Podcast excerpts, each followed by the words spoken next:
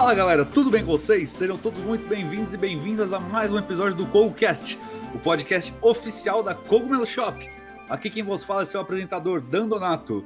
E no episódio de hoje, a gente vai falar sobre qual será a estratégia da Nintendo para fazer o Switch continuar relevante em 2020, tendo em vista o lançamento do Xbox Series X e do PlayStation 5. Para me ajudar com isso hoje, temos um convidado absurdamente especial, como você já sabe, que a tradição aqui do podcast, a gente já trouxe o Velberan, vários outros convidados excepcionais, a gente vai continuar trazendo vez atrás de vez. Mas antes de apresentar o excepcional convidado que temos aqui hoje reservado para vocês, eu tenho que lembrar que a Cogcast possui um desconto exclusivo para comprar na Cogumelo Shop.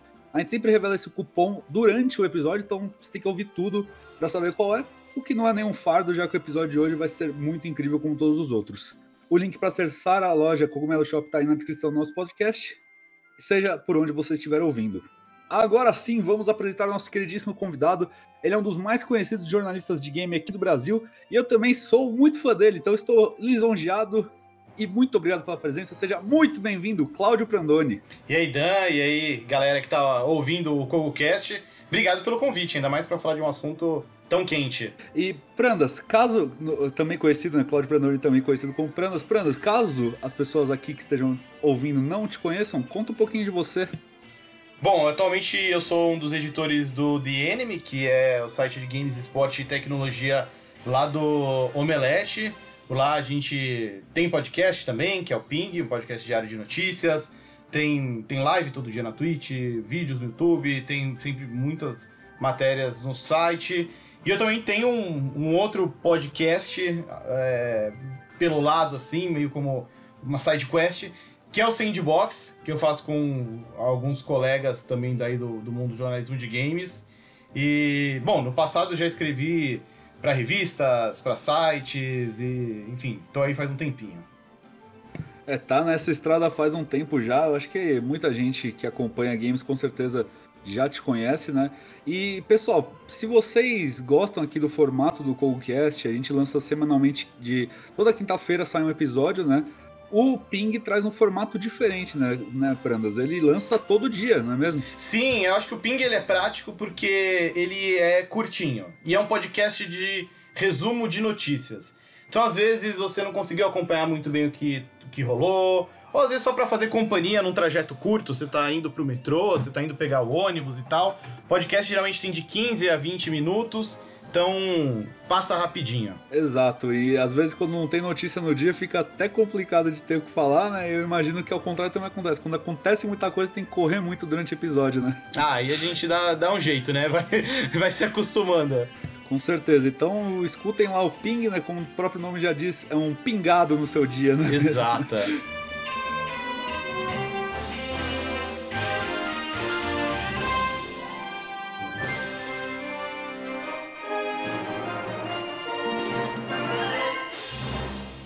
Pranas, eu imagino que você já deve ter falado bastante desse assunto, né, da nova geração, que é uma coisa muito, que está sendo muito falada desde que a, a, Microsoft anunciou o Series X lá na The Game Awards. E a PlayStation, é, tá meio ainda, né, não, não anunciou muita coisa, anunciou a logo, mas ainda tá muito, mas já tá na cara, né, já, já declararam que vai ter o PlayStation 5. Então, imagino que o assunto como um todo já tá muito recorrente e você já deve estar tá falando direto dele, né? Ah, sim, nesse ano não tem jeito, né? Vai ser o tema mais quente do ano no mundo dos games, ano de nova geração. Mais uma vez aí, os novos PlayStation e Xbox vão sair muito perto um do outro. E. Cara, não tem como pensar em outra coisa. A não ser um monte de jogo bom também que ainda vem nesse ano, né? Nossa, demais, demais. Isso que a Direct ainda não foi anunciada, né? Sim. E, e pessoal, como vocês sabem, a proposta do, da, do CogoCast é falar com todos os nichos de videogame né, chamar todo mundo aqui, mas a nossa loja ela vende prioritariamente Nintendo. Então, hoje a pauta, como é a Nintendo contra os adversários, eu queria perguntar para o Pranas também, para o pessoal saber mais, assim, quem não conhece ele tão a fundo, qual que é a sua história com a Nintendo, qual que é a sua relação com a empresa? Cara, eu sou muito fã de Nintendo, apesar de que eu também jogo muita coisa das outras plataformas, né? É, mesmo antes de, de começar a trabalhar com games. Meu primeiro videogame, por exemplo, foi um Master System 2 que eu tive por anos. Joguei muito Alex Kidd, joguei muito Sonic. Depois tive Conseguiu um Super Nintendo. Consegui, consegui. Demorei anos, porque eu era muito novo, eu achava o jogo muito difícil. Mas com tempo e dedicação consegui, consegui chegar até o final. E, enfim, mas sempre joguei de, de tudo um pouco, mas eu, eu realmente tenho um, um carinho especial pela Nintendo também, porque acho que é, bate muito na nostalgia, né? Eu lembro de pequeno, de, vendo em revista, assim, o, o Super Mario World, o Donkey Kong Country, ficar com muita vontade de jogar e tudo mais. E acho que também por eu ter um grande interesse por cultura japonesa, acaba casando bem, porque a Nintendo, né, ela, ela não é só uma empresa japonesa, ela é muito japonesa, né? Às vezes até demais em algumas tradições.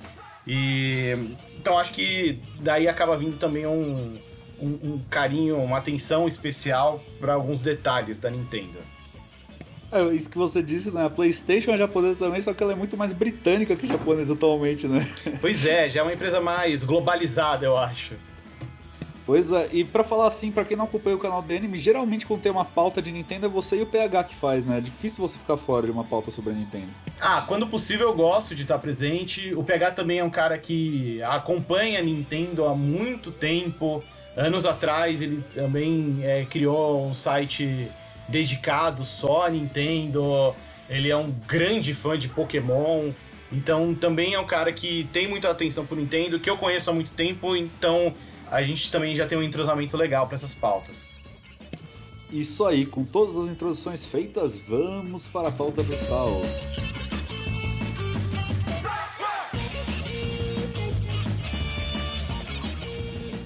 Bom, para contextualizar, o Switch foi originalmente lançado no dia 3 de março de 2017. Em 2019, muitos boatos começaram a rolar envolvendo um Switch mais básico, né, um modelo para o Switch mais rebuscado e potente, Inclusive, você deve ter ouvido boato pra todo quanto é canto, né? Saiu inclusive no Times Square, saiu um monte de jornal que sairiam uns dois modelos do Switch, né, no ano passado. Uhum. É, tem muito rumor rolando. Pois é, e aí um deles apenas foi confirmado, né? Que no dia 20 de setembro de 2019 foi lançado o Switch Lite por 100 dólares a menos que é um modelo exclusivamente portátil, né, Prandas? O que, que você achou desse lançamento? Você achou que foi uma boa iniciativa da Nintendo?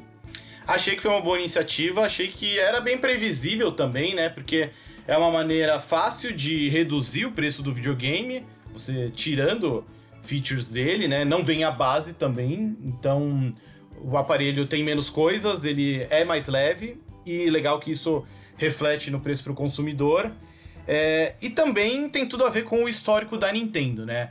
O Switch, apesar da Nintendo alardear, vender ele como um console de mesa, ele também é um portátil, suas grandes é, forças, seus principais pontos positivos estão no fato dele ser portátil e a Nintendo, com todos os seus aparelhos portáteis no passado, lançou novas versões, lançou revisões que ou acrescentavam features ou deixavam ele menor. Então, ver isso acontecendo com o Switch foi muito legal, mas acho que também não foi nenhuma grande surpresa. É, exatamente. Isso que você disse da caixa, né? Se você pega a caixa padrão do Switch e a do Switch Lite, a caixa padrão do Switch já é bem menor da, da que do PS4 e do Xbox One. E aí, se você pega do Switch Lite, ela é uma caixinha tipo de celular quase, Sim, né? Sim, é muito pequenininha. Porque vem só o Switch mesmo, né, que já é menor por padrão, e o, a base para você carregar o console, né? não vem mais nada, porque os Joy-Cons são destacados, etc.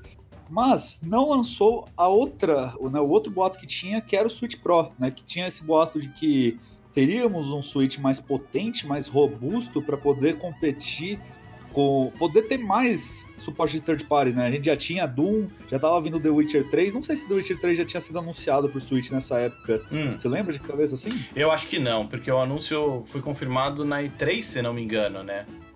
É verdade. É, então, de cabeça eu não vou lembrar, mas é. provavelmente não. Mas de qualquer forma, eles queriam continuar fazendo, né? O suporte a third parties continuar muito forte e não cometeu o mesmo erro que eles cometeram lá com o Nintendo GameCube, que não teve suporte a third party nenhum, né, o 64 mesmo. Isso foi o que fez o console perder bastante força. E aí tinha esse boato que eles iam lançar um mais forte e acabou não acontecendo. Aconteceu mais ou menos, né? Eles lançaram uma versão é, revisada. Sim. Que é aquela famigerada versão da caixa vermelha que tem um chipset novo de bateria, né? A galera costuma falar que é uma bateria melhorada para encurtar, mas na verdade é a mesma bateria, só com chipset que melhora a autonomia da bateria. Né? Uhum. Então, isso foi uma atualização, mas não foi que nem o Switch Pro, longe disso, né? É o mesmo videogame, só que com leves diferenças. O que você achou disso? Olha, é, não tenho dúvidas de que a Nintendo está trabalhando já em alguma nova versão do, do Switch.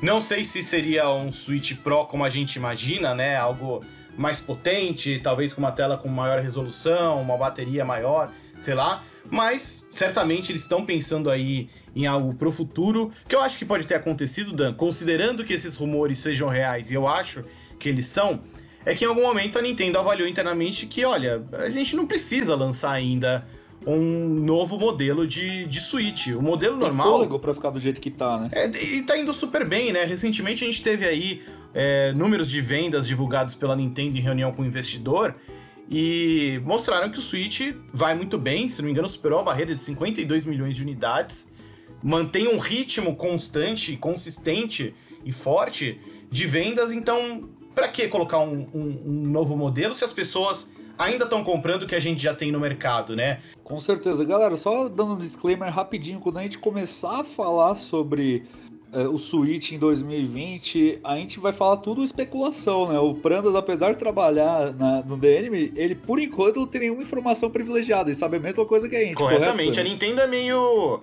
é, caixa preta, né? É difícil as coisas vazarem de lá e, e mesmo quando vazam, nunca é com muita clareza, é raro, né? Ser algo muito muito claro. Então a gente vai mesmo na base da especulação. E aí, como não lançou o Switch Pro em 2019, que todo mundo já cravava como certo, principalmente depois que acertaram o Switch Lite, né? Falaram, não, agora vem o Pro.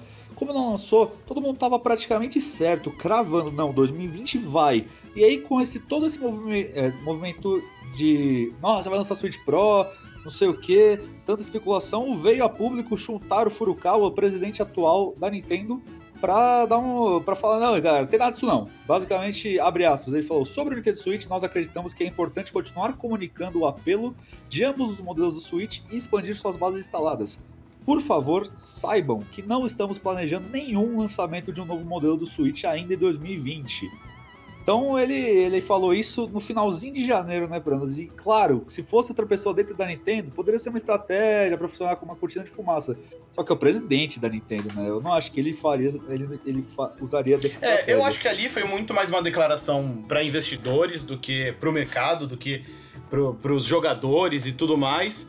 Mas ainda acho bacana um, uma mensagem com tanta clareza, sabe? Porque às vezes a gente vê muita gente na dúvida: ah, vale a pena comprar um Switch agora? Ou espero por um modelo novo, não sei o que lá. Nesse momento a gente sabe que se você esperar para um modelo novo, não vai ser em 2020. Talvez de 2021 para frente. É, mas acho que ali foi muito mais para acalmar os ânimos dos investidores, que provavelmente vendo é, as vendas excelentes que o Switch está tendo, devem questionar, tá, mas e aí, será que a gente não deveria lançar um modelo novo? Lançar um modelo mais caro? Lançar um modelo que atenda o, os jogadores mais exigentes que querem 4K e sei lá o quê? É, então acho que ali foi uma declaração mais calculada para satisfazer os investidores, dar essa acalmada no mercado, mas que, claro, traz uma informação valiosa para a gente que joga também. É, com certeza, ele matou dois coelhos com uma cajadada só, né? Como diz o, uhum. ditado popular. E com isso tudo que a gente disse em mente, a gente consegue falar agora do assunto principal do, do, do podcast. É, ambas Microsoft e PlayStation possuem lançamento previ, é, previsto do novo console, né, nos novos consoles, para o final de 2020. Não tem uma data cravada, eles falam holiday, né, que é aquela, aquela, aquele período de Natal, final de ano uhum. ali, né? E só que, cara, nenhum console assim dos recentes foi lançado nessa faixa. Eu acho que é muito provável. A PlayStation, inclusive, eu não sei exatamente quem falou isso, mas uma informação de dentro da PlayStation falou que eles estão esperando uma movimentação da Microsoft para eles colocarem o preço no PlayStation 5, né? Então, tá um negócio assim, meio que um vai que vai você, vai você primeiro, né? eu. Você primeiro, exato. Parece que até a Microsoft vai chegar, ó, oh, Xbox Series X vai ser 500 dólares. Aí o PlayStation 5 vai falar, não, então o nosso vai ser 450. Uhum. A Xbox vai chegar e falar, não, não, então o nosso é 400. Isso vai ser bom pro consumidor se acontecer, né? Mas. Não, que eu já queria comentar sobre esse assunto, que acho que pra gente tentar imaginar o que pode acontecer agora no final de 2020, a gente pode olhar para trás em 2013 que é quando o Play 4 e Xbox One foram lançados. Que a gente tinha algumas situações parecidas é, e talvez a Sony, principalmente, esteja querendo repetir algumas jogadas. Vamos lembrar que lá atrás, em 2013, os dois videogames saíram no mês de novembro, com poucos dias de diferença entre um e outro. Uma semana, exato. E, e o Play 4 ele era 100 dólares mais barato do que o Xbox One. Principalmente porque todos os modelos do Xbox One vinham obrigatoriamente com o Kinect. Enquanto que no Play 4 a câmera existia, mas era algo opcional e que acabou não pegando, né? E na época, principalmente no primeiro semestre, é, a Sony soube aproveitar muito bem das brechas de percepção do público que a Microsoft deixou. Primeiro teve aquela história de, pô, o videogame vai ficar conectado online o tempo todo, não vai aceitar jogo usado, não sei o quê. E a Sony fez declarações e tomou decisões em cima disso que repercutiram melhor com o público. O Play 4, desde o começo, a gente já sabia que ele não precisava ficar conectado online. O Play 4, desde o começo, a gente sabia que ia, ia funcionar com jogos usados. Coisas que no Xbox One não eram assim e mudaram antes do lançamento. Mas principalmente, logo de cara a Microsoft falou que, olha, o videogame todos vão vir com o Kinect que deixou o preço em 500 dólares. E a Sony foi só lá e falou: olha, o nosso custa 100 dólares a menos, é 400 dólares. Você compra a câmera se você quiser. E pô, vamos combinar, com 100 dólares, você já podia comprar essa diferença. Você podia comprar um Play 4 com o jogo, enquanto que um Xbox One sem jogo era mais caro, né? É, e é curioso porque essa, esse lançamento vai ser muito importante de acompanhar, porque você deu o, todo o histórico do lançamento do, do Xbox One e do PS4, se a gente voltar mais ainda lá pro lançamento do PS3 e 360, lá foi a PlayStation que fez muita, muitas estratégias erradas, né? Eles estavam muito confiantes que eles esmagaram todo mundo Sim. com o PlayStation 2. Eles achavam que eles podiam fazer o que queriam, que eles iam ganhar a guerra de consoles de novo, né? E não foi nem um pouco assim, né? Eles lançaram o console um ano depois do Xbox 360, por aí, né? E tinha aquele negócio daquele controle prateado horroroso, não tinha online direito. E a, e a Sony acabou perdendo né, pro 360 durante grande parte da geração. E depois no final que foi acabar recuperando, foi, né, cara? A... E mesmo assim os dois ainda perderam. A Sony foi muito arrogante no início da geração Play 3. Que acho que foi o erro que a Microsoft cometeu no início da geração do Xbox One. Ficou também pela, pela arrogância. Na época do Play 3 tem aquela declaração famosa do, do Ken Kutaragi, né, o, o, o, pai do PlayStation, de que eles estavam confiantes de que o videogame valia sim 600 dólares e que quem quisesse ele se bobear ia arranjar dois empregos para poder pagar. Enquanto que na época do Xbox One, é, a divisão ainda era comandada pelo Don Metric, e aí teve aquela história que foram perguntar, pô, mas o videogame não roda jogo do Xbox 360, né? E aí, como é que fica? Ele falou: não, para quem quer. Ah, não, foi até questionando o lance do jogo usado. Ele falou: não, pra quem quer jogar jogo usado, para quem quer jogo do Xbox 360, a gente já tem um aparelho, que é o Xbox 360. E acho até. Na, até corrigido, na verdade, se não me engano, questionaram ele sobre a necessidade de estar online o tempo todo. Ele falou: não, para quem quer jogar offline, a gente já tem um videogame, que é o Xbox 360, que pegou super mal. Então acho que é uma geração interessante esta próxima, porque tanto Sony quanto Microsoft já deram seus tropeços e com certeza aprenderam muito com esses erros. Então acho que as duas chegam muito é, preparadas, cautelosas. De um lado, eu vejo a Microsoft muito bem preparada para essa nova geração, principalmente por conta dos serviços. Eles têm aí o Game Pass, que é um serviço sensacional que repensa e revoluciona a indústria. Tem o xCloud a caminho também, que não é só a Microsoft que acredita, né, no streaming de jogos, a gente também tem o próprio Google investindo nessa proposta.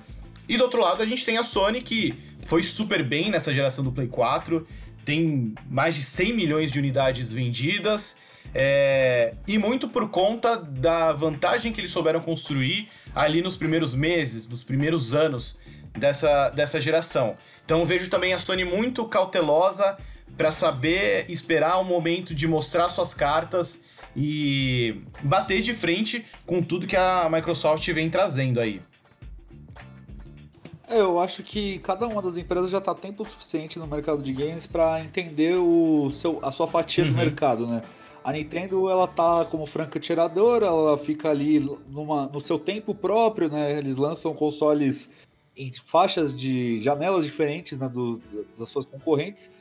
A PlayStation já está mais focada em jogos exclusivos e a Microsoft ela percebeu que o foco dela é mais em questão de serviços, né? Muito embora eles compraram uma porrada, uma penca de estúdio né, no ano passado para fazer muito exclusivo aí para o Series X também. Então eles também vão tentar bater de frente com o PlayStation nessa área, né?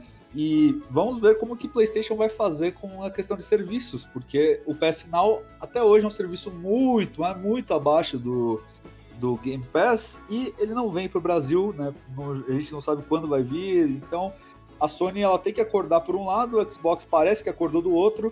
E vamos ver, cara, porque Nintendo, tendo esse retrospecto de, erro, de erros, a gente pode colocar também para Nintendo, né? Que eles tiveram diversos erros durante a sua caminhada. Os dois mais críticos, assim, eu acho que é o GameCube e o 64. 64 e o GameCube, né? For em ordem de lançamento, que eles tinham um suporte pífio a third party Aí no Wii eles tiveram um erro de. Eles fizeram uma gimmick muito boa, né? Uma nova feature pro console, mas eles não conseguiram colocar jogos para segurar a base instalada gigante que eles construíram.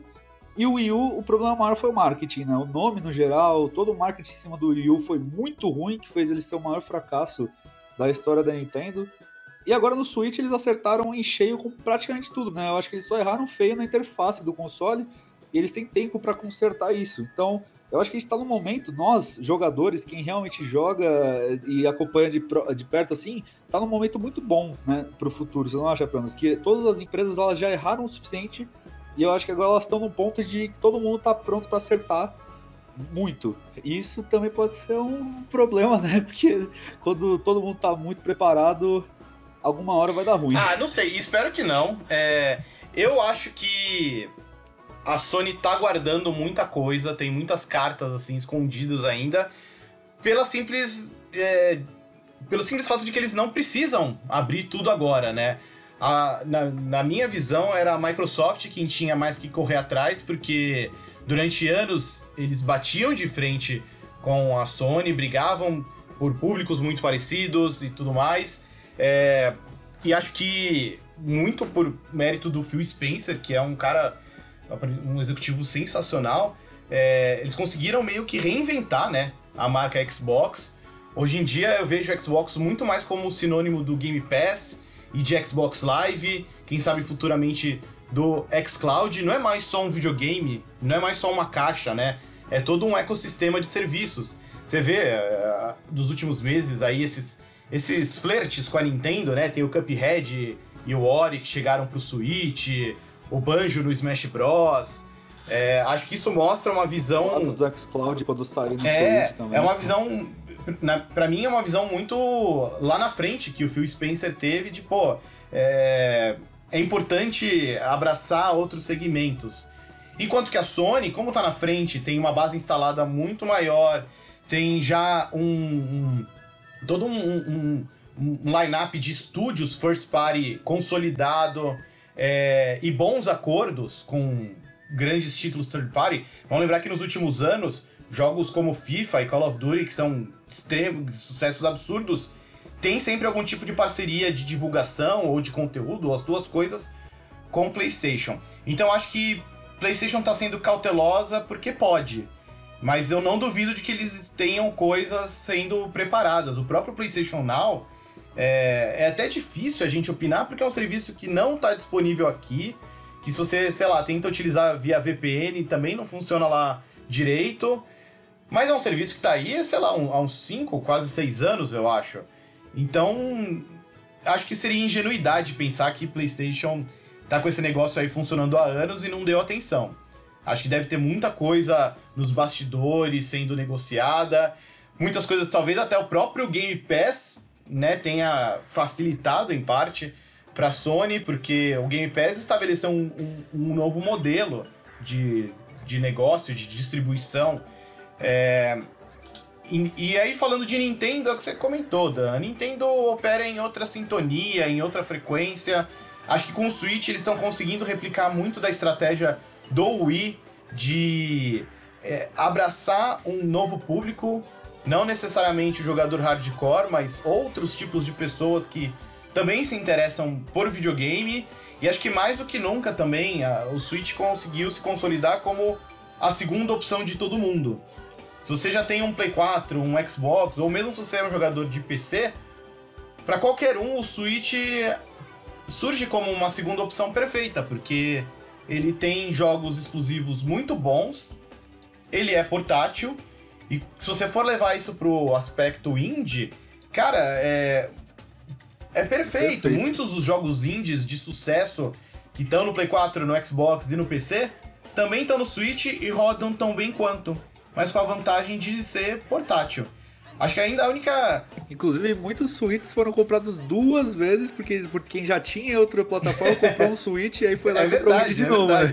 E a gente tem aí inúmeros relatos de desenvolvedores indie falando que, pô, no, no Switch vendeu muito bem, ó, no Switch foi a plataforma onde vendeu mais e tudo mais e tal. É, pessoalmente, eu vejo como ainda grande, o grande ponto negativo do Switch é o descaso da Nintendo com o Brasil. É um videogame que aqui é super caro, que os jogos também acabam sendo caros por essa falta de um apoio é, mais forte da Nintendo, né, para o nosso país. É, não tem jogos em português, first party, né? Os jogos da Nintendo não são lançados em nosso idioma. É, então acho que é o único ponto que pra gente, pro, pro público brasileiro, ainda poderia melhorar. Não, sem, sem dúvida, né? O, o único jogo até hoje que saiu pro Switch, assim, com localização em português, foi o Mario Sonic né, nas Olimpíadas. Que nem é da Nintendo, né? Foi a SEGA quem fez. É da SEGA. É, mas mesmo assim, o Mario Rabbids é da Ubisoft que localiza todos, absolutamente todos os jogos deles para português, que tem uma presença absurda aqui no Brasil, e mesmo esse jogo não foi pois é, localizado. É, tem uma né? história na época de que é, a Ubisoft chegou a anunciar que esse jogo ia sair em português, e aí depois decidiu que não. é, é mas estranho. Enfim, eu acho, acho uma pena. Acho bem triste. É, e depois disso que deu essa, essa, toda essa confusão com os vazamentos de um portal brasileiro aí com relação ao Pokémon Sword Shield, eu acho que agora vai ficar um pouquinho mais complicado da Nintendo voltar, né, Fernando? Pois é. Na, na, real foi um, um, site português, né? Eu tava vendo. Divulgaram hoje, né? Foi um site português. português. Eu vi muita gente falando que era um site brasileiro. Não, é um site português. que fala em português, né? Mas não é. Não é, é daqui do Brasil, é um, é um site português. É, até fiquei surpreso da Nintendo divulgar o nome do site e tudo mais. É... A impressão que eu tenho, Dan. É, ano passado foi muito legal que a Nintendo veio na BGS, né? Teve um stand, trouxe o Luigi's Mansion, que ainda não tinha saído. Isso foi super legal, porque, cara, a última vez que eles vieram na BGS tinha sido antes do lançamento do Wii U. E, e lá eu tive a oportunidade de conversar com uma executiva, né, da, da Nintendo pra, pra América Latina. E a impressão que eu fiquei da, é que não é que é, é um descaso completo, ninguém tem, tem vontade. A impressão que eu fiquei é que a equipe de América Latina ainda não tem tanto peso dentro da Nintendo of America, sabe? Então acho que não, quando certeza. chega a hora lá de, sei lá, mostrar os números de venda, mostrar os relatórios e brigar por um orçamento, acho que a equipe latina ainda recebe muito pouco. É complicado, porque não é só o Brasil que não tem, né? Nenhum país da América Latina é. tem. Quer dizer, o México tem, mas e assim, é, eu quero dizer os países da América do Sul. E né? assim, é que geralmente os jogos da Nintendo saem em inglês, óbvio, porque né, nos Estados Unidos, em francês, porque para lançar jogo no Canadá é obrigado a estar em francês também. E em espanhol. Cara, espanhol atende todos os países da América Latina menos o Brasil. Menos a gente, né? é. E mesmo assim, tem muita gente argentino, colombiano, etc., que reclama que não tem uma adaptação, né? Ou, porque o espanhol é bem diferente, né? É bem diferente. Mas, cara, mesmo nesse aqui. sentido, né? Recentemente teve um anúncio de que o Animal Crossing, o New Horizons, que sai agora em março, ele vai ter espanhol latino. Espanhol da América Latina. E é, e teve um vazamento que teria português também, né? Mas aparentemente já foi desmentido. É, então, eu vi essa imagem e eu fiquei muito, muito intrigado. Eu tentei achar, eu, eu não achei o site que ele estava. E acho que um, dois dias depois o jogo entrou em pré-venda no, no Loja Nintendo, né? Que é o site oficial da Nintendo para vender jogos em versão digital. E lá não mostra, né? Que o jogo vai ter português com opção de idioma. Exatamente. E, mas, mas enfim, aí voltando é, pra, pra, hum. pra pauta aqui, a gente, desde que o Switch lançou em 2017, como a gente tinha dito, ele derrotou com certa tranquilidade os adversários né, no número de vendas. Porque o PS4 e o Xbox One lançaram em 2013, né? Então tem uma diferença aí de 3 anos e 3 meses. E claramente o Switch, por ser uma novidade, trazer inovação. E como você disse, a galera já tinha o PS4, deu um tempo. Acho que o que é legal da Nintendo é, ah, já deu tempo, já comprei meu PS4, tô aqui com ele. Eu já tenho uma grana para investir num novo console. Aí vem uhum. o Switch, né? Acho que ele cai como uma luva nisso porque ele fica no meio das gerações. Se ele lança tudo de uma vez, a pessoa tem que escolher um ou outro, né? Aí, ah, eu tô com meu PS4, tô com meu Xbox One aqui, tô com uma grana sobrando, vou lá e compro o Switch. E isso acabou, ele acabou ganhando, né, do PS4 e do Xbox One em 2017, 2018 e 2019, até com certa tranquilidade, inclusive quando vocês isso em número de vendas, né? Não tô falando em questão da, sim, da qualidade sim. do console, etc. Isso aí é muito relativo. É, inclusive, todo ano o DNM faz né, um vídeo para falar quem uhum. ganhou a geração. E em 2018 foi unânime, né? Eles falaram que foi o Switch. Em 2019 já teve uma discussão um pouco maior, mas o Switch ainda tinha um nome forte. E, e agora os papéis se inverteram, né, Prandas? O Switch é agora que tá, tá próximo de completar três anos de, de vida. Até os seus novos adversários PS5 e Series X lançarem, ele já vai estar tá indo para o quarto ano de vida. E é esse o ponto. Como que eles vão se manter é, é, importantes? Como que eles vão conseguir continuar vendendo tão bem quanto eles estão, né? Porque se a gente for ver aqueles dados que saíram de vendas, como você disse mais cedo, o Switch já vendeu 52 milhões, passando teoricamente o Xbox One, teoricamente porque a Microsoft não revela os dados né, de vendas, então é uma estimativa Sim. do shipment. Mas, de qualquer forma, na teoria, o Switch já vendeu mais que o Xbox One, que é um console, como eu disse, tem três anos de diferença um para o outro, então é um feito e tanto. E como que a, o Switch vai continuar vendendo assim? Esse que é, que é o ponto agora, né? Agora que as coisas é, voltaram, aquelas, os papéis se inverteram com a chegada do PS5, do Series X e talvez, quiçá, quem, quem sabe, um comeback aí do Google Stadia. Pode complicar também e virar mais um concorrente e talvez também, quiçá, a chegada da Amazon no mundo de games que que tá bem telegrafada, né? Uma hora ou outra a Amazon vai entrar também. Pois é. é primeiro, eu, eu, eu, reluto um pouco em usar essa expressão de que ah, o Switch venceu os outros consoles, porque aí acho que pressupõe uma competição direta. E, e acho que o Switch, ele como a gente falou que a Nintendo opera em outra sintonia, acho que o Switch ele é um produto bem diferente, né, do, do Play 4, do, do Xbox One. É, a, acho natural a gente imaginar uma, uma disputa, porque durante gerações e gerações foi assim. Mas acho que o Switch ele já é, é diferente. Então, é, acho impressionantes os números de vendas, mas eu não diria que ah, ele venceu os outros. Eu acho que eles se complementam muito bem, né? O que até reforça essa narrativa de, pô, a Microsoft colocando jogos no, no Switch mostra como ela não encara como necessariamente um competidor direto, né? Mas como mais um elemento desse, desse ecossistema atual do, do dos games.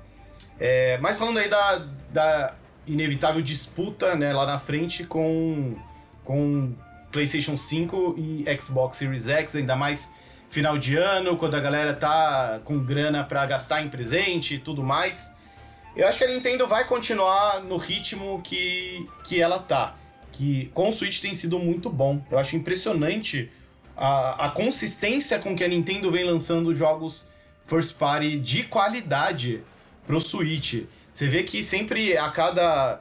É, quando tem o calendário travado, né, plenamente anunciado, geralmente você tem um jogo grande por mês ou um jogo grande a cada dois meses, mas nessa janela aí de intervalo tem algum jogo indie muito aguardado, ou alguma adaptação third party também surpreendente, como foi o The Witcher, como foi o Cuphead, e acho que por isso até que os ânimos ficam ainda mais acirrados pelo anúncio de, de um eventual Nintendo Direct. Primeiro porque em anos anteriores, a essa altura do campeonato já tinha rolado um Direct, ou a gente já sabia quando ia rolar.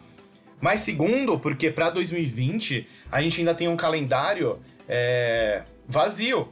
A gente sabe que em março sai o Animal Crossing New Horizons. Mas e de resto? Mas é, é só também. A gente sabe que Bayonetta 3 está sendo feito, mas não tem data. A gente nem viu esse jogo rodando. Metroid Prime 4. Metroid 4 vai demorar. O, a sequência do Zelda Breath of the Wild tá sendo feita, mas sabe-se lá quando vai sair. E com certeza a Nintendo tem várias outras cartas na manga para anunciar e falar: olha, isso daqui sai daqui dois meses. Porque eles já fizeram isso no passado, né? Então, eu acho que a Nintendo vai continuar nessa toada de. Olha, eles vão combater a chegada de outras plataformas e exclusivos e serviços de outros aparelhos com jogos. Com jogos bons, com jogos que explorem aí as características do Switch, com jogos que convençam as pessoas a comprarem um Switch. Você vê, é, é o efeito do Zelda Breath of the Wild, o, o primeiro, que até hoje, assim, qualquer pessoa que vem e pergunta, pô, que jogo que eu preciso jogar no, no Switch? É o Zelda. Não, a pessoa pode até falar, ah, não, eu não gosto muito geralmente ainda rola um debate, não, mas dá uma olhada, esse aqui é diferente, esse aqui é especial, não sei o que. É, então acho que a Nintendo vai continuar nessa mesma toada. O que faz as pessoas comprarem muito o console da Nintendo também é quando lança uma nova geração de Pokémon, né? Que a gente viu que foi o caso do Sword Shield, que fez estourar de venda para tudo quanto é lado de, de Switch Sim. também, né? E acho que a Nintendo, ela é muito... Quando acerta, ela acerta em cheio. E é muito, muito eficiente em às vezes casar o conteúdo com a plataforma. E acho que nada representa isso melhor do que o Mario Kart 8, que foi um campeão de vendas do Wii U e no Switch é o jogo mais vendido do Switch. Já vendeu aí mais de 16 milhões de unidades. Isso sem contar todas as que já tinha vendido no Wii U. Então acho que isso mostra como a Nintendo, é, em seus melhores momentos, consegue alavancar a venda de, de hardware e software ao combinar as melhores qualidades dos dois. É, inclusive, uma das teorias que eu tenho é um novo Mario Kart para esse ano. Não tem nada, absolutamente nada falando sobre isso. Inclusive, é uma teoria assim, meio que nada a ver, talvez.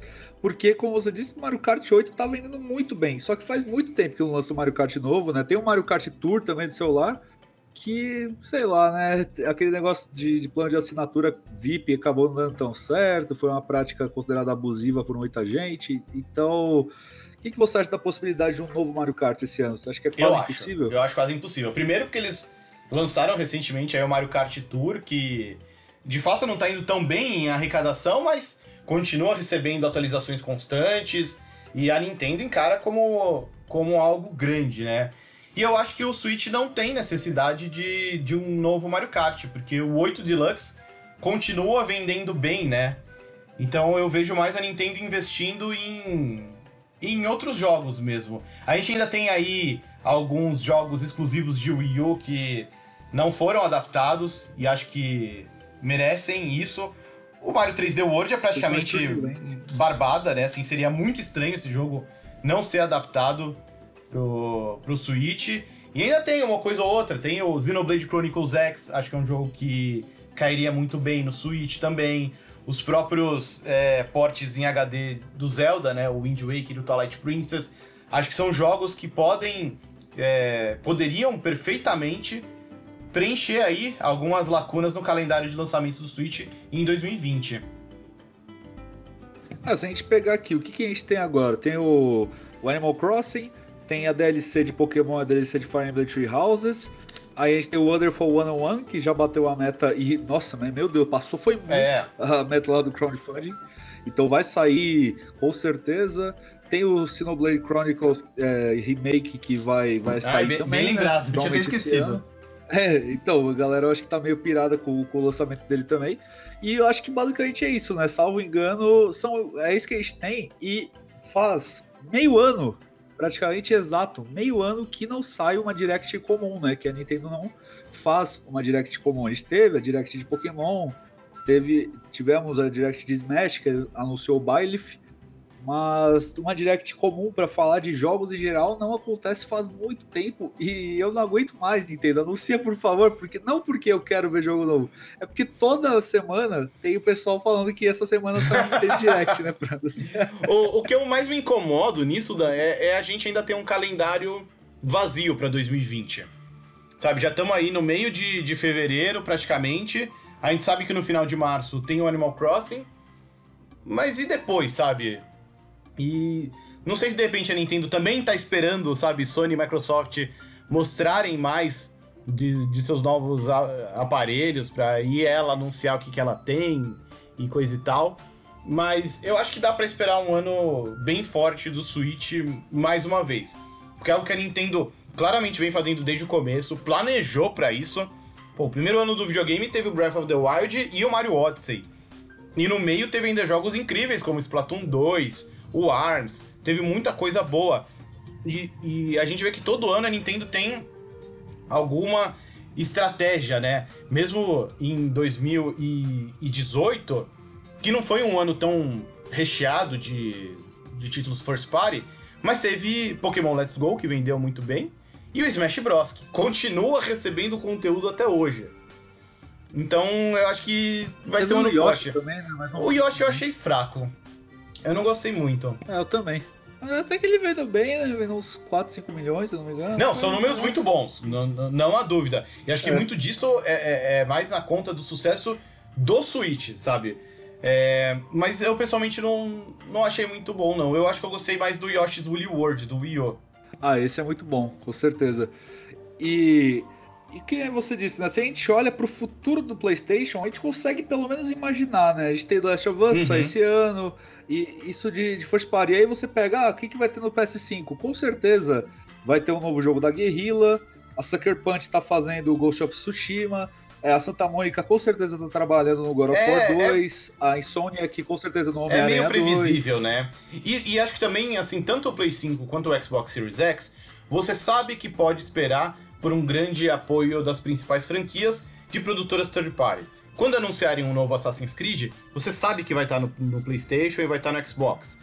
Mas não necessariamente vai estar no, no Switch, porque é uma. Os, os principais episódios dessa série hoje já são pensados com uma experiência muito mais é, é, exigente em termos técnicos, né?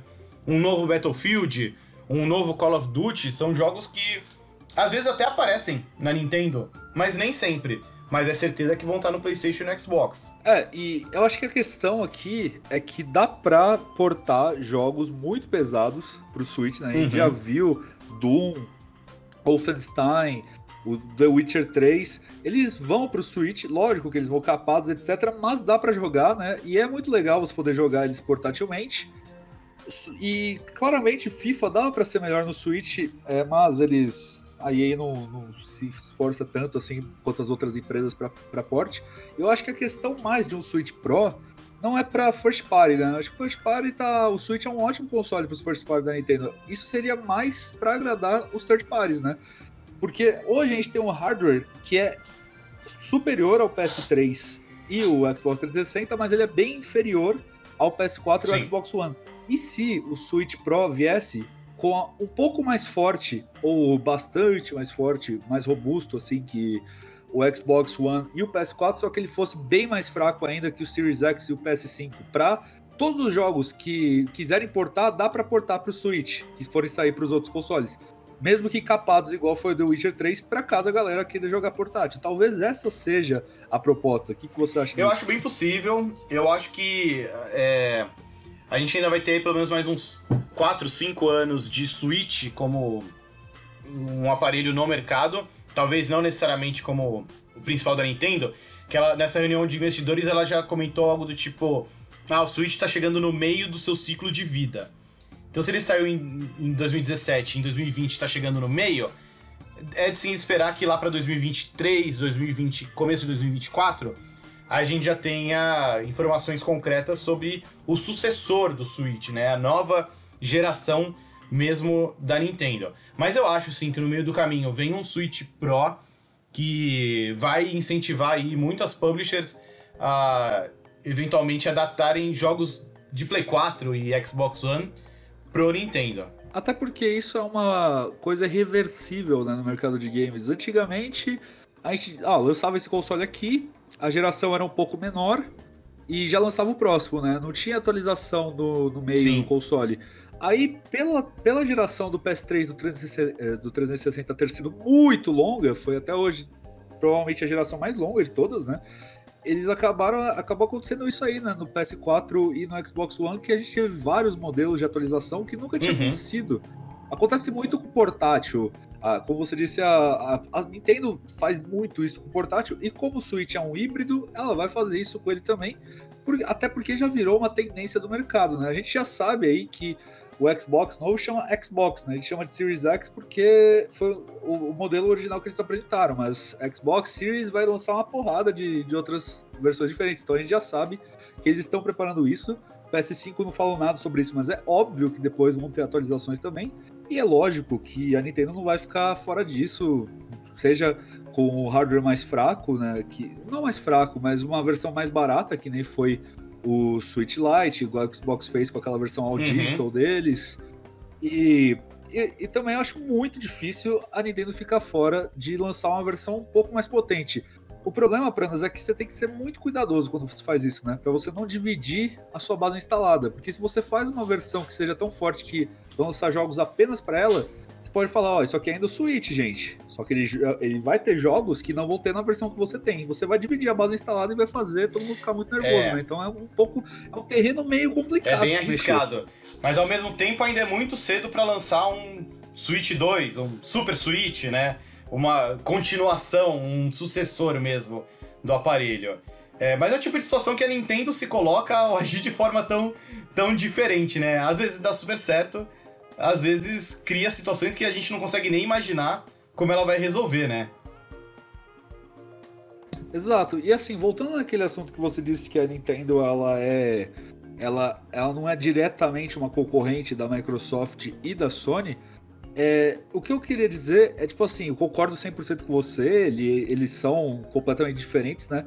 Porque hoje o que, que, eu vejo? Ou a pessoa ela é nintendista, ela vai ter todo o console da Nintendo, independente do que tiver nele, né? Vai comprar sempre, lançou, comprou. Pessoa que é fã da marca mesmo, fã dos jogos. Ou ela tá, ela curte a proposta do console e quer ter ele para ou ser o console secundário dela, para jogar deitado na cama, no banheiro, saindo assim, andando de ônibus, né? E, e, e, começa a gostar também dos exclusivos. A questão é que em países, no geral também, né? Não só países que é subdesenvolvido, mas até países que mais mais ricos que o Brasil no geral, assim, que tem mais o pessoal tem um poder aquisitivo maior, isso acontece, né? Às vezes você tem dinheiro para comprar apenas um console, ou você não tem, sei lá, não tem espaço em casa, ou você não quer ter mais de um console, e você precisa escolher um. E é nessa que o, a Nintendo ela também quer ganhar, né? Esse cliente. Ela não quer, ah, não, vai lá com o Xbox, depois, se você tiver afim, você compra com a gente. E por isso que eu acho que essa discussão ela fica bem forte agora que vai lançar a nova geração, né?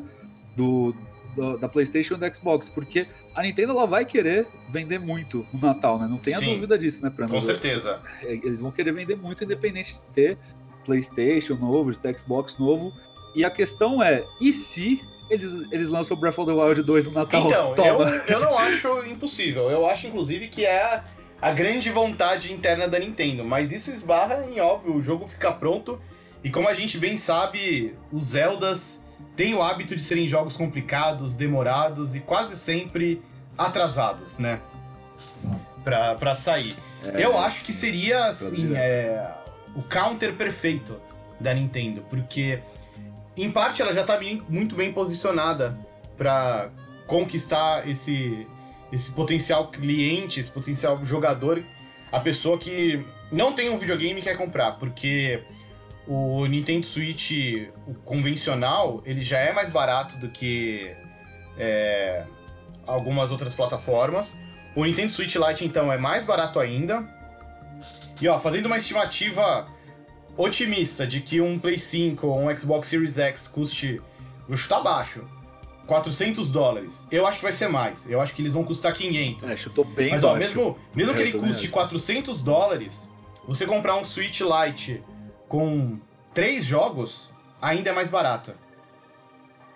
Então, e, se, e aí, é, se nessa certeza. você vem calha de ter um, um Zelda Breath of the Wild 2, nossa, aí é é matador, né? Porque a pessoa vai olhar, tá, desse lado eu consigo comprar um videogame que eu posso conectar é, na TV ou jogar portátil, no caso do Switch normal, e comprar esse jogo aqui que tá todo mundo super hypando e ainda fica mais barato do que eu comprar um videogame novo sem jogo. é, ou eu compro esse videogame novo sem jogo e gasto muito mais.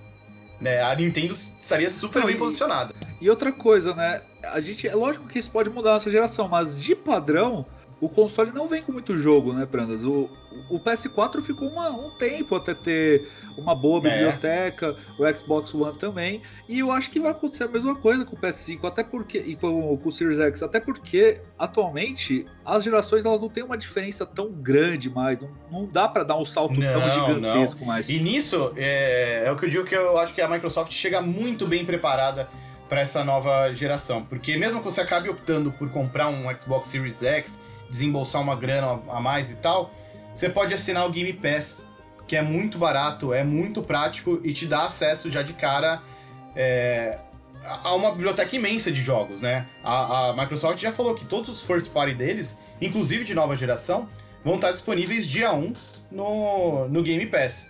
Então você pode comprar uns Xbox Series X e logo no primeiro dia já jogar o Halo Infinite assinando o Game Pass provavelmente até pegando alguma promoção, que com certeza a Microsoft vai, vai acabar fazendo.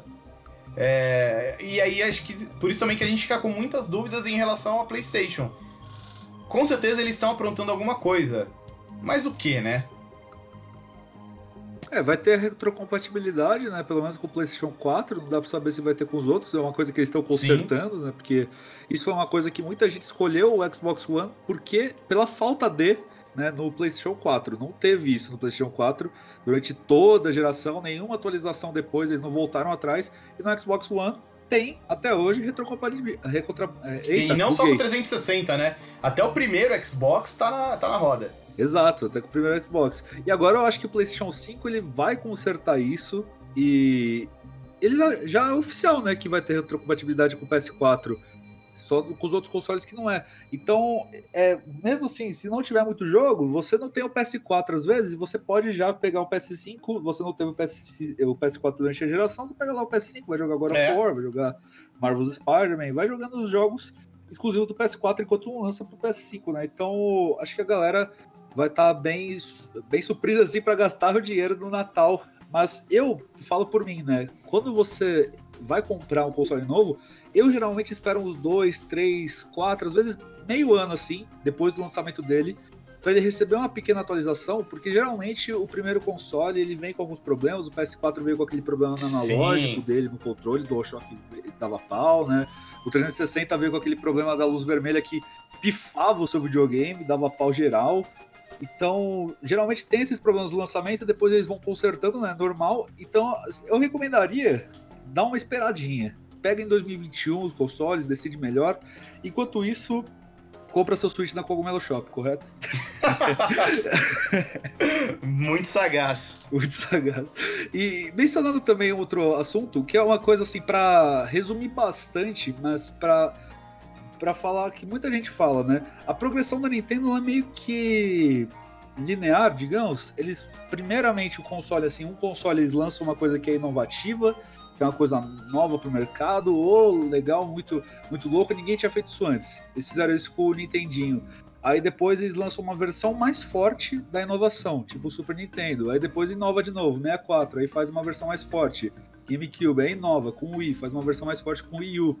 E o Switch inovou, provavelmente vai ter uma versão mais forte do Switch depois, né? Sem, eu quero dizer que geralmente a Nintendo não inova duas vezes seguidas, né, Pranos? Eles inovam uma e depois faz o mesmo console mais forte. É, isso já dando uma, pro, uma progressão pro próximo Switch que vai sair, em, teoria, né? O próximo console da Nintendo. Você acha que eles vão querer mudar isso ou eles vão manter, é, vão manter esse ritmo?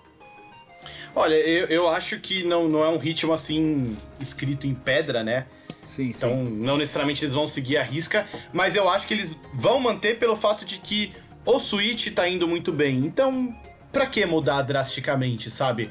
Eu ainda acho que a Nintendo é muito guiada por tentativas de, de inovação.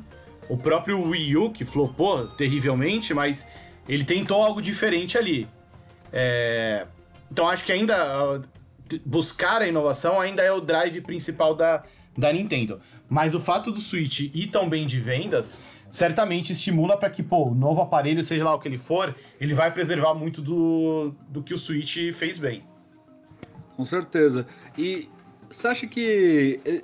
Aqui agora a Nintendo já tem uma, uma base instalada bem forte, né? Acho que a galera não vai, não vai debandar de maneira nenhuma, porque já gosta da praticidade e é um caminho sem volta, né, Pranos? Eles não vão voltar a fazer um console exclusivamente de mesa. Eu acho que agora a Nintendo vai sempre ter o console híbrido, né? Uma coisa que eu acho sensacional. Quem, quem tem o Switch ama isso, né?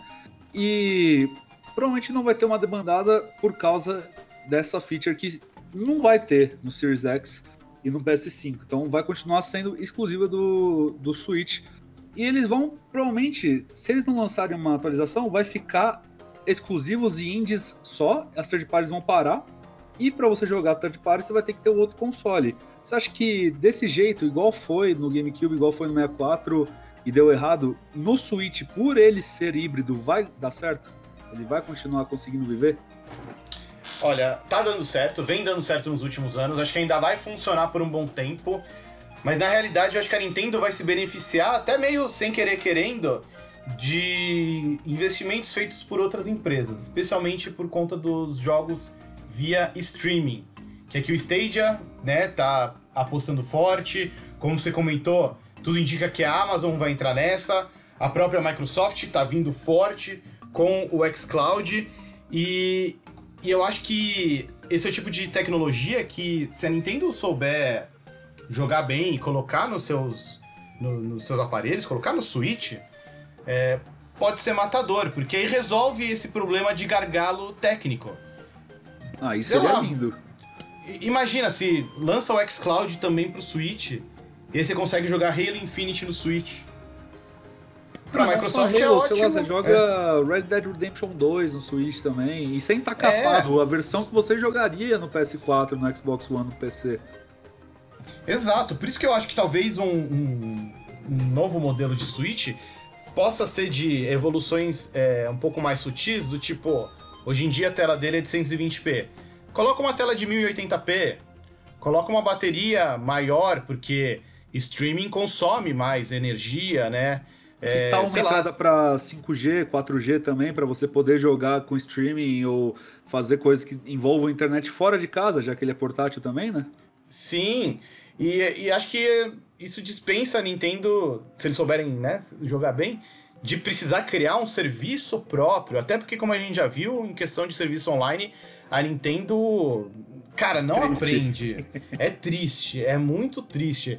Até pensando agora em, em retrospecto em tudo que a gente conversou, é, faltou falar. Queria ter falado mais do Switch Online, que eu acho. Ele, eu acho ele tão tosco que até esqueço dele, né? Não, o é, serviço lá de. Pô, os aplicativos de jogo de Nintendinho e de Super Nintendo. Cara, assim, são legais, funcionam bem, mas, poxa, podia ter tanto jogo mais legal. Até foi, foi super coincidência que, enquanto a gente tá conversando aqui, a Nintendo divulgou mais alguns jogos que vão entrar no Switch Online. são, tipo, dois jogos de Super Nintendo, dois de Nintendinho, que são meio meio nada a ver, sabe? É legal ter, mas ninguém se importa, sabe? Ainda mais tendo o Virtual Console que teve no Wii U, que foi perfeito, né? E eles não Pois é. É difícil de entender. Então acho que assim, nesse aspecto de funções online, é o que a Nintendo ainda pode evoluir muito, oferecer uma biblioteca retrô mais vasta, mais acessível. É... Cara, a própria questão do chat online no Switch é uma baita complicação, né? Tem que baixar um outro aplicativo. Pô, não precisa ser tão. E o aplicativo tão... é ruim, inclusive. É, então, não precisa ser tão complicado assim. Mas, é, voltando, né? Acho que se a Nintendo souber jogar bem suas cartas e surfar essa onda do streaming de jogos quando o momento certo chegar, nossa, seria uma feature tanto pro, pro Switch. Seja ele qual for, você pode ter o Switch Lite, você pode ter o Switch de primeira geração ou até um Switch Pro, e, né, o, o eventual Switch Pro se rolar, que pô, por meio do Stadia ou até um xCloud, você consegue rodar os jogos AAA das outras plataformas no seu Switchzinho. Seria fantástico, sem dúvidas. E assim, entrando no último assunto aqui para encerrar, a questão aqui do que, que dava para Nintendo, a gente conversou isso, mas pautar outros assuntos aqui, do que, que a Nintendo dá para melhorar na versão do, do, eventual Switch Pro. Eu começaria já dizendo que a dock do Switch atual, ela tem muita coisa a melhorar, né, Prandas? Eu acho que dá pra. Tem muita coisa ali. Se você abre a dock, você vê que ela é um negócio meio vazio. Então, se a Nintendo der pra investir, ela consegue fazer uma dock que deixe os gráficos mais potentes, tenha suporte a 4K, tem a entrada de cabo de, de rede, né? Pra você não precisar comprar Sim, um computador. Uhum. Então, eu acho que a dock é o principal fator assim que dá pra melhorar, concorda? Concordo, acho a dock bem, bem basicona. Ela poderia ter, como você falou, entrada para cabo de rede. É, acho também um encaixe um pouco mais confiável pro, pro Switch, né? O tanto de gente que já reclamou de tela riscada por colocar no dock. É, eu acho também que o aparelho em si, como eu comentei, podia ter uma tela de maior resolução, uma bateria de maior duração. É, talvez até para acompanhar tudo isso, um, um par de Joy-Cons com uma pegada um pouco mais ergonômica, sabe? Mais confortável, talvez até que né, remeta mais aos joysticks tradicionais. Porque eu acho engraçado isso, como o, o, o Pro Controller do Switch, eu acho ele fenomenal. A bateria dele dura milênios. E a pegada dele eu acho muito confortável. Enquanto que o Joy-Con, cara, é, é muito frágil, né? Você olhou para ele, ele quebra. É, e pelo amor de Deus, consertar essa questão do drift de uma vez por todas, né? Porque também, também, com certeza. E eu acho que outra questão para se melhorar, mas isso é uma questão já mais difícil por se tratar da Nintendo, né? É a questão de interface. A interface do Switch ela é muito crua e tudo bem, você pode alegar que você comprou o console para jogar jogos e não para ficar olhando para a interface ou usando ela, mas ter uma interface boa é um plus, né, Prandas? E, e acho que o Switch falha em ter troféus barra conquistas, né? Eu acho que isso é muito legal. Tem muita gente que gosta disso. Eu, inclusive, gosto de caçar uns troféuzinhos, umas conquistas. É uma coisa que falta. Suporte online. Não só chat de, de voz, que é bem ruim no Switch, como chat por mensagem mesmo. Você não consegue mandar mensagem para quem você tem adicionado diretamente pelo console, né? Então isso poderia ser melhor, melhorado também. E minha principal crítica é essa questão do friend code, né? Você não pode simplesmente criar lá, ah, eu sou o Dan Donato, ah, eu sou o Claudio Prandoni. E aí Sim. você passa isso para a pessoa te adicionar. Não, você tem que passar um número de telefone para a pessoa conseguir te adicionar, né? Isso é complicado. É, é muito complicado. É muito complicado. Então eu concordo, sim, que a Nintendo podia é, melhorar, né? Muitas coisas na interface do Switch e acho que isso acaba se desdobrando em funções online, como conquistas barra troféus, mensagens para amigos e, pô, acabar de vez com esses friend codes, né? É muito complicado. Com certeza. Então a gente deu uma pincelada bem grande aqui pela, por tudo que a gente acha ou prevê da Nintendo, dos outros consoles, do que, como que isso vai rolar. E Prandas, eu queria apenas fazer uma brincadeirinha agora Manda, com você. Diga. Se você tivesse fazer um chute Hum. O palpite de três exclusivos da Nintendo que não estão anunciados para lançar esse ano, o que você chutaria? Chutar com a razão ou com o coração? Ah, faz do jeito que você quiser. Nossa, vamos ver. Chutes. Ai. Eu, eu gostaria. Vou, vou com o coração então. Beleza, eu gostaria muito de, de um F0 novo. E por mim podia ser um, um port do F0 GX do GameCube, que eu acho um jogo fenomenal. Um jogo super. É, um jogo subestimado. Acho que muita gente é, merece conhecer esse jogo. É um jogo muito legal, muito bonito, feito pela SEGA, com uma trilha sonora fenomenal. E, e acho que um port HD já seria o bastante para colocar ele aí com toda a glória e louvor no, no Switch. É, gostaria muito também de ver uma expansão do, do Virtual Console, principalmente com jogos de, de GBA ou até sonhando mais alto, jogos de GameCube. Eu queria muito ter maneiras mais práticas de jogar Eternal Darkness hoje em dia, que é um, também um jogo que eu acho fenomenal e tá meio perdido aí nas areias do tempo, né? E para fechar, eu, eu queria ver é, Chrono chegando em Smash Bros. Ô, oh, louco! eu sou muito fã de Chrono Trigger e acho que ele seria uma adição perfeita pro jogo. Pois é, né? tem isso ainda. Vão sair ainda mais personagens de Smash no segundo pacote que anunciaram. E quem mais sabe. Seis. Mais seis, né? E quem sabe o Chrono não vem ou o Sora, né? Que deu muita treta que o Sora não é. veio, veio baile. Tá eu acho que não vem, acho que nenhum dos dois vem, mas meu é, sonho seria o Chrono. Com certeza. Se fosse pra eu dizer assim, eu chutaria logo de cara que eu acho que isso vai acontecer de qualquer forma. Uma das duas opções, só não sei se em 2020, que ou vai ter um Let's Go 2, que vai tá. ser provavelmente em. Não sei, cara. Provavelmente vai ser na segunda geração mesmo, né? Como o Let's Go 1 foi na primeira, Encanto, provavelmente a segunda vai ser em Johto. Ou que é o que eu torço. Eu não quero um Let's Go 2, apesar de o 1 ser divertido e tal. O que eu torço é um remake de Sinnoh. Tô torcendo muito, eu gosto muito de Sinnoh. Eu, Platinum é um dos meus Pokémon preferidos, assim, eu gosto demais do Platinum. Então, um remake dele ficaria sensacional no Switch. E eu não acho Eu acho que vai rolar. Eu acho que vai rolar. Mas não sei se nesse ano. Então. Acho que talvez pro ano que vem. Eu tinha certeza que o remake de Sinnoh ia, ia ocorrer, porque Pokémon sempre lança uma gen nova e aí um remake, né, de, de uma geração. Sim. E o último foi do Omega Ruby Alpha Sapphire, né, que é de Hoenn. E aí, pela lógica, agora seria Sinnoh. Só que depois do sucesso, entre aspas, né, vendeu bastante, mas muita gente chilicou com Pokémon Let's Go Pikachu por tirar várias features. Verdade. É, então, talvez tenha um Let's Go 2, né? Nunca se sabe. E, e, aí isso já tirou um pouquinho da minha certeza se vai ter Sinnoh ou não. O meu segundo chute seria uma volta de uma franquia antiga que está adormecida. Seja F0, é. Qualquer outra hum. franquia assim antiga da Nintendo que está adormecida há bastante tempo, eu acho que ela vai ressuscitar alguma Torcendo para ser F0 porque eu nunca joguei e muita gente fala bem, eu, eu jogaria hum. com certeza. Seria a minha primeira, é, minha primeira experiência na série. E eu vou, vou fazer um chute ousado. Bayonetta 3, esse ano sai. Ah, tomara, eu acho que tá na hora. Eu acho que vai sair. E eu acho ver. que sai lá para setembro ou outubro. Deus te ouça. Vamos ver.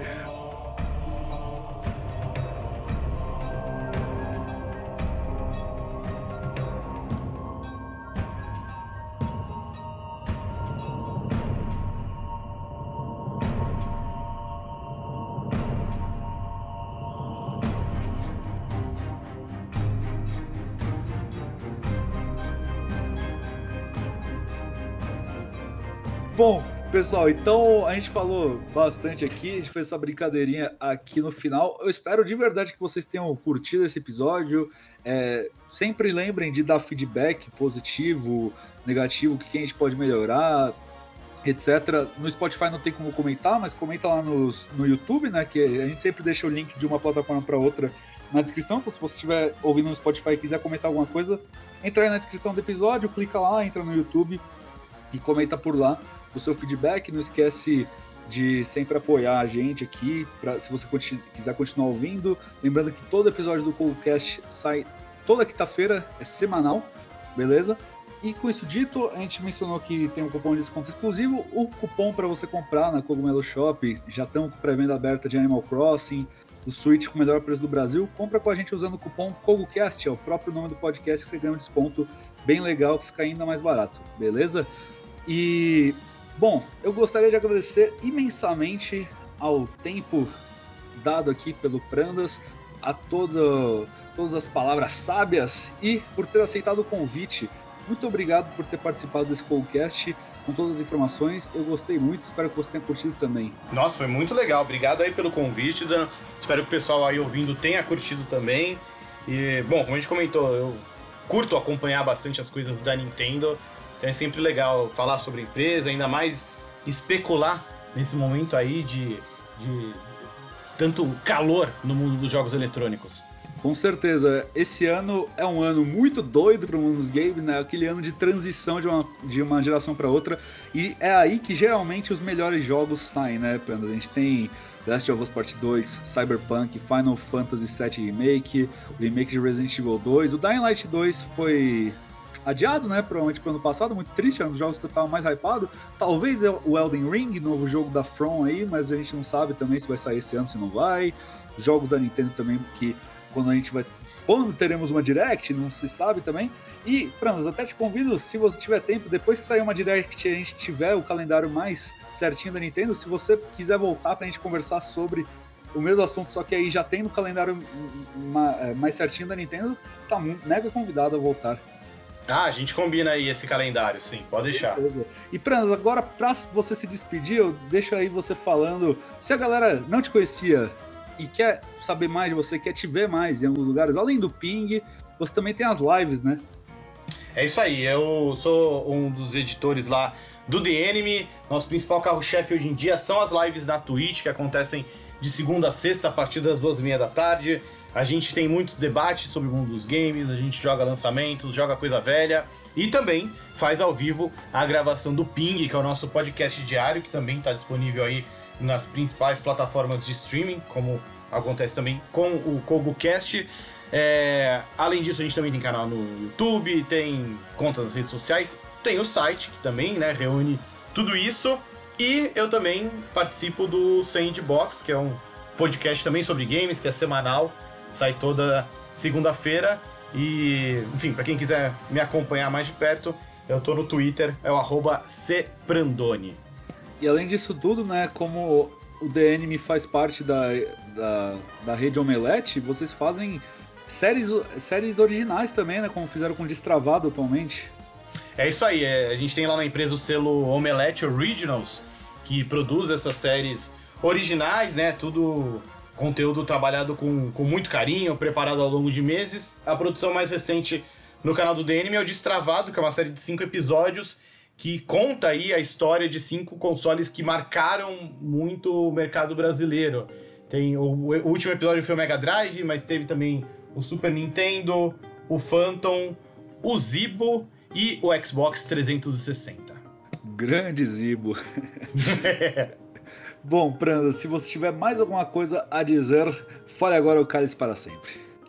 Ah, eu quero só agradecer o convite mais uma vez e especialmente todo mundo que acompanha aí o KogoCast. Então, é isso, Pranas. Muitíssimo obrigado pela participação, pelo papo muito bom que a gente teve aqui. Não esqueçam de seguir o, o KogoCast no Spotify, se inscrever no YouTube, acompanhar o DNM no YouTube, na Twitch, e tudo isso mais que o Pranas comentou aí, se vocês quiserem saber mais dele. Me sigam também no Twitter, arroba dandonato96. Qual que é o seu arroba, Pranas, quem quiser te seguir lá? Arroba cprandoni. Isso aí, sigam a gente também se vocês quiserem conhecer mais da nossa vida pessoal, né? Que lá já, a gente já fala um pouquinho mais de coisas pessoais. E é isso, galera. Fiquem atentos para o próximo episódio. E tamo junto, abração e até quinta que vem.